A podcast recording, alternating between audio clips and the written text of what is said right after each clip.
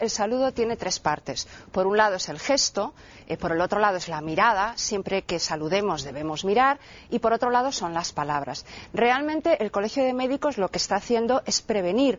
Entonces nos quita, bueno, solo una parte, que es tocarnos, pero la mirada y las palabras sí las podemos decir. Entonces, bienvenido sea. Todo relacionado No es Nada ten un 20% de fantasía. Non aceptamos queixas.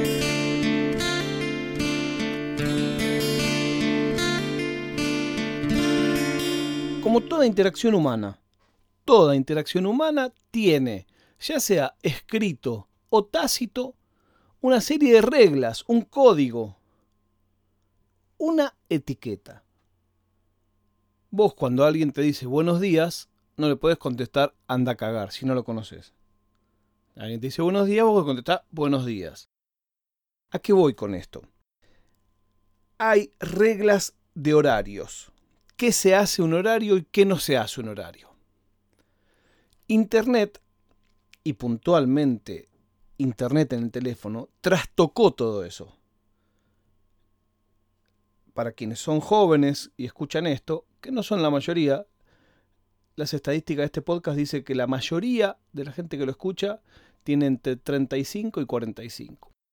Y bastante más masculino que femenino, desafortunadamente. Bueno, pero antes, hace mucho, la gente se iba del trabajo a la hora que fuera, poner a las 6 de la tarde, y hasta el otro día, a las 8 de la mañana, podía ser el papa que no te encontraban. O sea, tu horario de trabajo terminaba a tal hora y terminaba, chau, desconexión total. A lo sumo te llamaban a tu casa. Yo me acuerdo de chico muchas veces, mi papá decía, no estoy. Entonces, no, el doctor Catalano, no, justo no está, ahora salió y se acabó. Ahí terminaba el problema. Me acuerdo una vez que unos clientes de mi papá, mi papá es abogado, lo necesitaban tener a mano todo el día. No, no, nosotros lo tenemos que tener. Y bueno, pero no sé qué. Obviamente no existía el teléfono celular. Y le pagaban ellos un servicio de radio. Que era una cosa insoportable, porque básicamente era una radio donde vos escuchabas los mensajes de todos, no solamente los tuyos. Yo no sé si que mi papá no lo sabía configurar o si funcionaba así. Entonces escuchabas, Roberto llame a María. Eh, Carlos, hoy no voy a poder ir. Doctor Catalano, por favor llame al señor Santurio. Y, y así todo.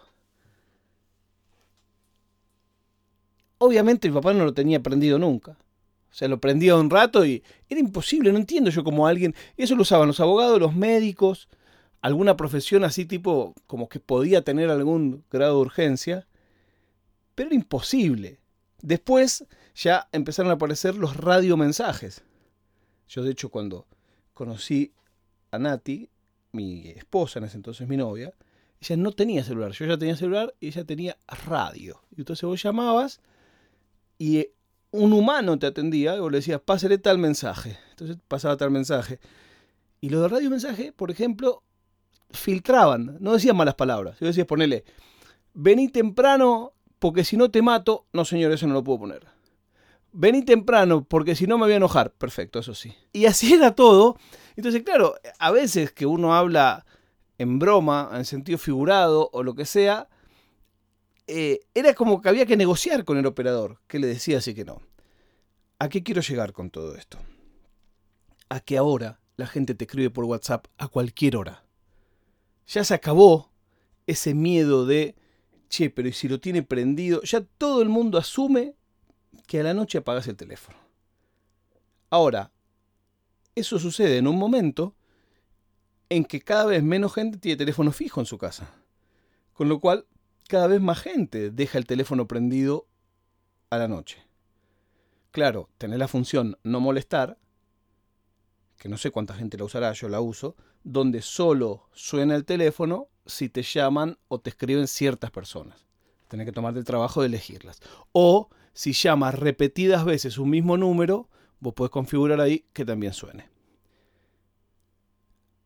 Yo tengo toda una serie de reglas internas. Por ejemplo, si yo te quiero escribir y sé que es un horario inconveniente para vos y nunca charlamos el tema de si vos dejas el teléfono prendido o apagado, yo te voy a mandar un mensaje directo de Twitter o un mensaje de Instagram. Si es algo que es más extenso y atemporal o de trabajo, te voy a mandar un mail.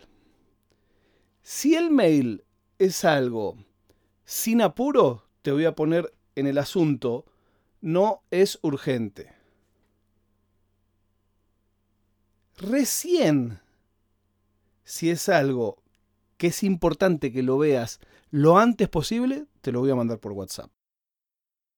Por supuesto, imposible, pecado capital, audios. O sea, audio tiene que ser o bien con alguien que tenés mucha confianza, que es muy importante que te escuche esa conexión humana, o bien cuando hay una cosa de explicar que es imposible y ya te cansaste, pero siempre lo mejor es tipear. Es más, hasta los teléfonos todos tienen la opción de que vos le hables y que escriban. Escriben más o menos, a veces ponen unas barbaridades, pero para el otro siempre es mejor. Por supuesto, audio únicamente a gente que conoces en persona y que no le molesta que le mandes audio. No existe esa cosa de mandar primer mensaje de un número desconocido, un audio. ¿Qué es esto? ¿Estamos todos locos? Entonces, todo esto tiene que ver con las horas. ¿A qué hora se llama? ¿A qué hora no se llama? Llamar sin avisar ya cada vez eh, es una invasión de la privacidad más grande. Antes, obviamente, no, no, podías avisar que vas a llamar. Llamabas, chao. No había otra manera.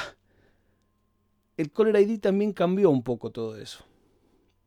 A mí me gustaba esa idea de... A veces en mi casa se descolgaba el teléfono. Querían dormir la siesta, que no les hinche la hora, descolgaban el teléfono. O si había alguno muy pesado yo, descolgaban el teléfono. Y al otro le daba ocupado. Gente joven no tiene idea de lo que estoy hablando. Pero siento que había un poco más de, de corte de trabajo. Básicamente también por un tema de caras, que eso supongo que debe seguir pasando. Que si alguno, algún cliente de mucha confianza osaba llamar a mi casa y hablar con mi padre, las caras de ojete que se comían eran una cosa monumental. Yo entiendo que eso debe seguir pasando con los celulares y, debe ser un tema a tocar, ese de no es horario de trabajo porque te llaman, bueno, con esto, gracias a este llamado podemos irnos de vacaciones y todo ese tipo de cosas. Bueno, para mí hay que hablarlas esas cosas. Hay que. Nosotros, por ejemplo, tengo un grupo este que de los compañeros de la escuela, que como hay muchos que estamos en diferentes usos horarios, todos nos pusimos de acuerdo en que ese grupo lo tenemos silenciado, de modo tal que no aparezcan las notificaciones con sonido y todos asumimos que todos tenemos el teléfono prendido la noche, aunque algunos lo apaguen. Con otra gente que tengo un grupo de trabajo de urgencia, de social media puntualmente, gestión de crisis, usamos Telegram. Entonces tenemos un Telegram con un usuario que solo lo usamos para eso. Con otras personas que también tengo la posibilidad de que necesiten algo urgente de social media, tienen un número de teléfono fijo que tienen que llamar y hacerlo sonar para que yo me despierte y vea el celular. Bueno, son todas reglas, rules and regulations, que es un poco lo mío.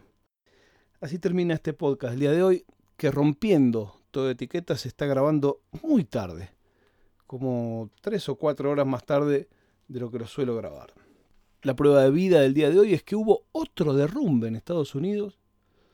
Es terrible. Hoy veía las imágenes se cayó como si fuera un, castillo naipes.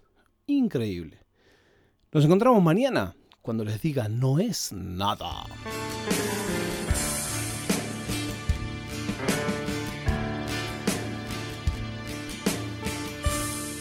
Oficina Nerd Podcast